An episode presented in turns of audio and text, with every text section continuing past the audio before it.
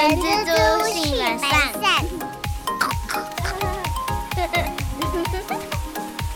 大家早安，我是人蜘蛛的后。哎，你在抱怨什么啊？有没有那个上面有灰尘啦？不好意思哦，那个阿善踩的东西有点灰尘，他现在在抱怨中。大家好，我是人蜘蛛的本善小姐。各位各位，今天这日子蛮值得跟大家分享一下我跟阿善的愉快心情。就是呢，人之初这频道夯不啷当也一周年啦，掌声！OK OK 的，哎，这一年其实也蛮多蛮多血泪的哈。你要先说一下你一年有什么感想？没想到我们这样子录啊录录啊录的，居然也一年了耶！你刚刚有一点想唱歌的节奏，对不对？哇哇哇哇！对啊，说真的，其实一开始我没有想说会做到一年呢、一年很久诶、一年有五十二个礼拜。虽然说我们只有，诶、加上这一集好像是 EP 五十吧？对，加上这一期是 EP 五十啊，因为我们在去年刚开始的时候是有一点混乱啊，然后到最后。呃，每个礼拜三周更就是变成我们的一个固定的一个模式啊，也谢谢大家就是持续的在收听，然后还有鼓励我们，感谢各位。虽然说其实做到现在也没有说非常有成就感，有啦，有成就感啊，至少有收过叶配。虽然说这叶配最后有点无疾而终。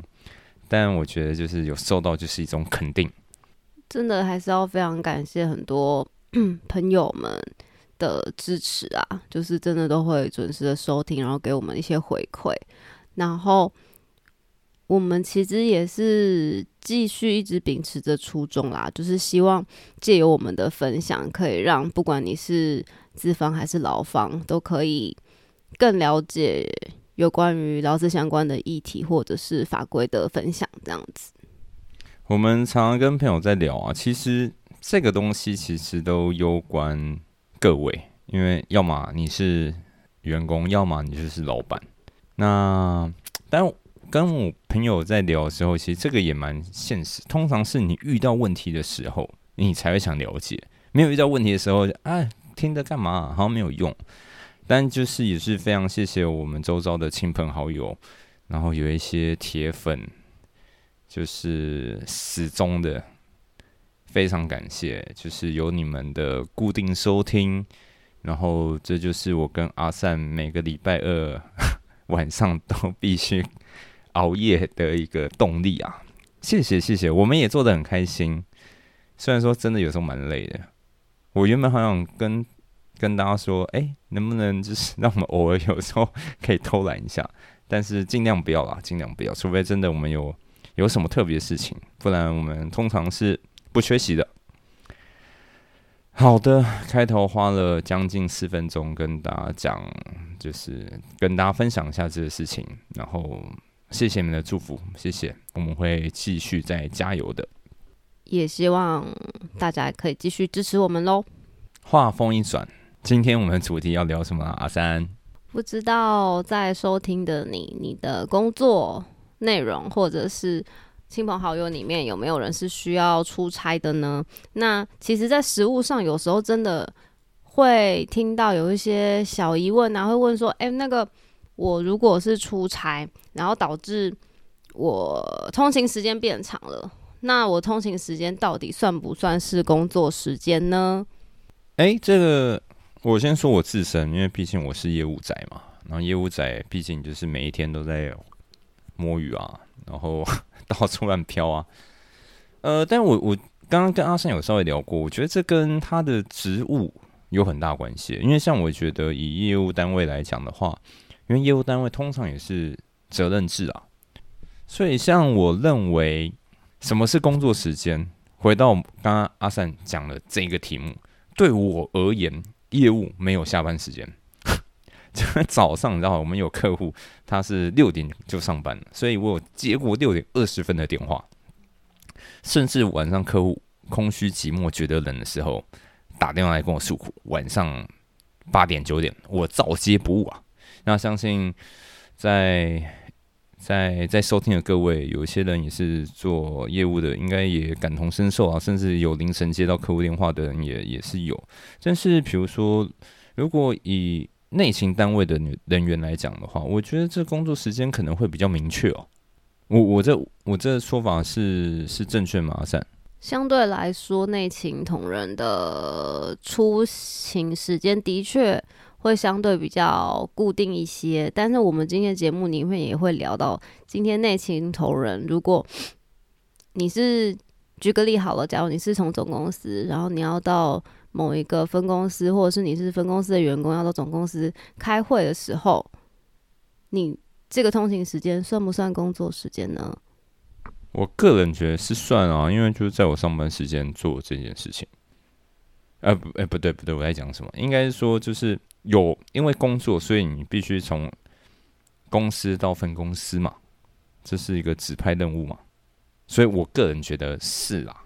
好的，那我们今天大家就继续拭目以待，要听到后面哦。那一开始想要跟大家先聊聊的是，究竟什么是工作时间呢？因为像劳基法里面，其实对于像是工资、嗯劳动契约、嗯或者是平均工资等等这些名词，它都有所谓的定义跟解释，但是工作时间这个名词却一直没有。很明确的被说明。那后来劳动部是在一百零五年的时候有一个函释，它才会有一个比较明确的解答。它的那个函释，它里面的内容是写说，劳工在雇主指挥监督之下，于雇主之设施内，或者是雇主指定的场所提供劳务，或者是受令等待提供劳务的时间。但不包括不受雇主支配的休息时间，所以我们从这个函释可以抓出，呃，工作时间它的定义，它的重点有两个，第一个就是你是不是处于雇主的指挥监督，那第二个是劳工，我们是不是享有处所的自主权，会用这两个去当做是一个判断的大方向。这个部分阿三有办法再讲的白话一点吗？像我们第一个刚刚第一个面向是说处于雇主的指挥监督之下，那像这种东西，第一个就是这个就是比较像平常我们被主管或是老板，不管是口头啊，或者是通讯软体等等的，只要主管有还有明确交代给你，哎，什么任务啊，而且你要在什么时间去处理这个东西，那我们依照了这个指示。然后我们去执行我们的任务，那这很明显的，这就叫我们的工作时间。那这边呢，会衍生出一个小小的嗯讨论的地方是说，如果啊，老公他是在雇主的经营场所内，就是像我们白话文的公司，那他自主性的提供劳务，就是像自主加班，自主加班哦，不是主管叫你要留下来上班的话，那这个时候。到底应不应该当做是工作时间呢？但这个自主通常是在主管的淫威之下，这个是呃被自主吧？我们，但我们就从字面上的意思来说，自主自主就是老板没有叫你，主管没有叫你这样做，但是你却自己这样做。我们先不要讲被自主这这些个东西，好，不然会讲不完。嗯，我们用一个行政院的一个函来看，它里面是说，如果劳工在工作场所里面，你超过了正常的工作时间，然后你自动的去提供劳务，雇主没有反对哦，或者是他也没有预防你这样子做，那提供劳务的时间就算是工作时间喽。所以这边就是要提醒公司端或者是主管端，一定要建立相关加班的机制啦。对，免得到时候如果这个被判定为是工作时间，那他如果想要申请加班费等等的，那他也是有根据可以去降行使这样子的行为。所以重点就是雇主要设定好一个相关的机制，然后或者是我觉得另外就是以这个事件来看的话，有时候主管或是公司可能会觉得，哇塞，又不是我叫他做的，为什么我相对的责任这么大呢？为什么这件事好像都把呃矛头放在我们身上呢？但是这个原因是来自于说，雇主他对于工作场所享有支配权，就是今天一定也是。呃，你同意让他进来在公司的这个场域里面去进行这些事情啊？不然的话，你应该要赶他下班了，阻止他们继续逗留在公司等等相关的方式去处理。因为他只要在工作场所里，那就等于是在某个层面上很高的会被判定为说你现在是在雇主的指挥监督之下。那这样子就会回应到我们一开始讲什么是工作时间的第一个判断的面向。听到这边。呃，如果是雇主的你啊，就是如果员工有 有这么上进的，你还是请他那个，哎，赶快离，呃，不是离职，赶快那个下班。我我这边再多补充一下好了啦，就是像以前很多案例，或者是说 他没有按照公司的加班申请程序去申请加班，他就去做了自己加班的这件事情，所以我可以不用付加班费。哎，对，以前常常听到这种事情发生了。但是啊，现在因为那个劳动事件法，它三十八条已经非常明确的规范出说，出勤记录里面出勤的出勤记录里面记载的劳工出勤时间会被推定是劳工于该时间内经过雇主同意执行职务，所以这样子的状态之下，你很难用以前纯粹的说哦，因为他没有按照我们公司的规范去申请加班。就当做是反对的一个依据了。好，那我们现在拉回来，我们刚刚讲第二个判断是不是工作时间的面向，一个是处所的自主权。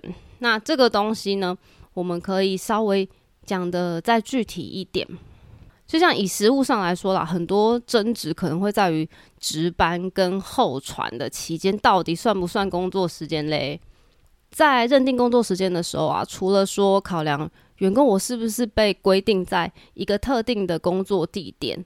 那就算那个时候是等待提供劳务的时间，就是刚刚所谓的候传或是待传，它也可能不会属于工作时间哦。这到底是在说什么？是在说呢？假如好了，今天我们已经公司已经要求你说，诶，你今天的四点到六点，你都要在公司或者是我指定的地点候传。因为最近可能有什么事情会有担心，会有紧急事件。那虽然呢，你在等待这个时间，你不一定有提供劳务，因为刚刚有讲说，诶，这是以防万一有紧急事件，所以实物上你并没有提供劳务哦。但是这个时候，你的这位员工他的人身自由他已经受到雇主拘束了，所以他虽然在等待，他也没有真的提供了什么劳务，但是这会被。个很高几率的，就算是工作时间哦。这个就有一种待命的感觉啊，就是在那边等着嘛。而且重点是你已经被约反归宿，说你要在哪里。哦，对了，因为嗯，通常就是你要出任务之前，不知道这个会不会有这任务啦，会不会有这工作，但你就必须待在那个地方等。对，那第二种状态就是，呃，我我请你要。手机保持畅通，或者是你的网络讯号必须要保持畅通哦，免得万一真的发生什么事情了，我们可以立刻跟你做联系。诶，这个就是业务啊。我刚刚觉得这两个例子其实感觉很像，但是他们最大差异点就是说，刚刚第一个案例里面那个人是被限定了。要在哪一个地点？但是我们刚刚讲第二个案例，他是可以拍拍照，想去哪就去哪的状态。所以第二个案例，他非常高的几率是他不会被认定为工作时间哦，或者是或者是有一些雇主可能比较迂回啦，比较委婉呐。他说：“哎，那个收到通知之后，二十分钟内要报到。”他虽然好像没有跟你说要去哪里，但是实物上实际上。你也已经规范劳工应该要去哪里，在哪一个区域的状态，所以也会被当做是工作时间哦。以上跟大家分享一下。了解，其实我觉得就是最大重点就看你有没有被限制住你的地点嘛，对不对？没错。然后下一个就是，我觉得这个也算是今天的重头戏啦，就是向后一开始就有说，哎呦，出差是业务很常会遇到的其中一件事情。那到底我配合公司呃出差，然后要到另外一个地方？这样子的交通时间到底算不算是工作时间嘞？我的公司在台北，然后我必须要出差去高雄，然后我硬生生的这一天可能有六个小时或五个小时都因为通勤的状态，然后我付出了这样的时间，那到底可不可以算是工时呢？可以吧？不行的话，我还干嘛去？我们从台北市政府劳动局网站里面的问答，曾曾经就有这样子的回复哦。他写说，行政院劳工委员会就是现在的劳动部啊，它有一个函词是说，劳工奉派出差或者是受训，乘车往返的时间是否属工作时间，法无明文规定。我操，看，公虾小，呃。哎，对不起，我真的真的太生气了。这个这个不行吧，各位是不是？我觉得有时候看久了之后，就会觉得，哎呦，其实那个很多呃公家机关他们的回文真的是真的是相当温柔啊，真的相当的百转千回啊。我觉得就是很委婉的说不算啦。就是如果我我我就是拨开一层又一层，他们这样子缜密的心，我会有这样子的感觉。那我们拉回来讲，我们这个刚刚他的这个方式啊，这个观念啊，他可能是认为说，你出差的交通时间跟一一般上下班的通勤时间很相似，因为老公可以自己决定通勤的方法或者是花费的时间，所以这段时间是不是要纳入工作时间，应该要怎么样嘞？劳资双方进行协商，所以啦，如果一开始你去这个公司，然后面面试或者是应征这个工作的时候没有特别约定，那你事后想要跟资方请求这个是工时，然后你想要申请加班费等等的状态，那可能是会有一些困难的。难过，难受，香菇啊！我只能这么说，怎么跟我想的不一样？但呃，另外啊，在实物上啊，的确也是比较少的公司会把我们刚刚讲出差的通勤时间当做是工作时间去计算啊。不过这边还是要小小的嗯提醒大家，或是雇主你，像有一些人他不一定是自己开车，他可能是坐飞机啊、搭高铁等等都有可能的。就是主管可能会觉得，哦，他这个时候他的眼睛跟双手是自由的，然后就可能会用 Line 或是 email。就交办他事情，然后在这一段通勤的时间里面要去执行任务的时候，哦，真的要很小心，因为这个时候他已经在为你提供劳务了。那这段时间就是工作时间哦。所以你是雇主的话，在他搭乘交通工具的时候，都不要 email 他，也不要赖他，也不要传简讯给他，是这意思吗？我觉得可以说。可以请他抵达到他出差的地点，再来处理。我是觉得不用算的那么细啊，各位雇主，然后员工们也不要算那么细。哎，应该不对，员工算细一点了。但是雇主们这个出差，其实大家也都知道很累的。然后如果近一点的话就算，那如果真的是要跑到外县市，甚至要搭飞机，哎，那个真的很辛苦啊。所以其实实物上。大部分还是会建议说，公司如果是针对这些配合公司到外地出差、开会，甚至是参加教育训练的员工们，可以有一些额外的补贴，无论是膳食杂费啊、交通津贴，或者是呃出差津贴等等的，然后用来补贴员工多花费的交通时间跟我觉得身体的劳累这件事情，其实真的是实质上会产生的啦。出差费至少要要给了，是吧？没错，所以实物上其实很多需要频繁出差的公司，的确也都会针对就是出勤的同仁们有一套相关的规则。好，那我们现在就可以接到我们一开头的时候讲的，就是诶，内勤的人他有没有可能还是会产生通勤相关的时间呢？有的，像假如今天我是分公司的员工，我要去总公司开会了，我是用呃，假如是十二点钟要到总公司那边好了，那我可能十一点离开，那我这段通勤的时间。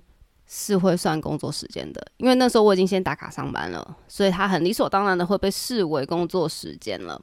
而且这个在劳基法施行细则里面其实也有明文规定在里面喽。好，那我们最后一个想要跟大家分享的是，如果我出差之后啊，我在我就在外面住宿了，算不算工作时间呢？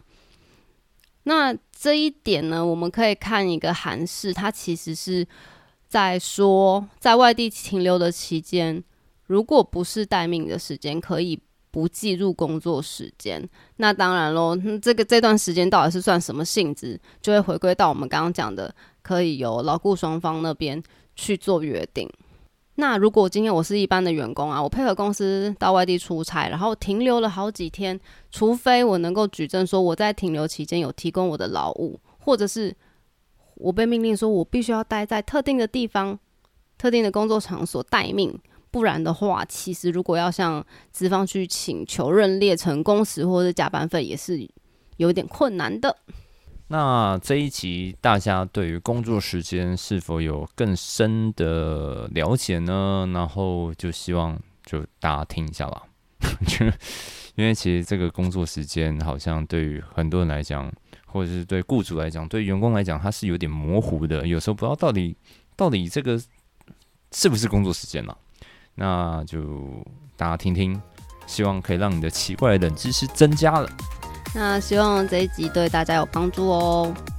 然后最后最后感谢这一年大家对我们的支持与鼓励，我们都知道，谢谢大家。也再次感谢正在收听节目的你。那我们这一集就先聊到这边喽。我是人蜘蛛的后。我是本善小姐，我们下次空中再见喽，拜拜，拜拜。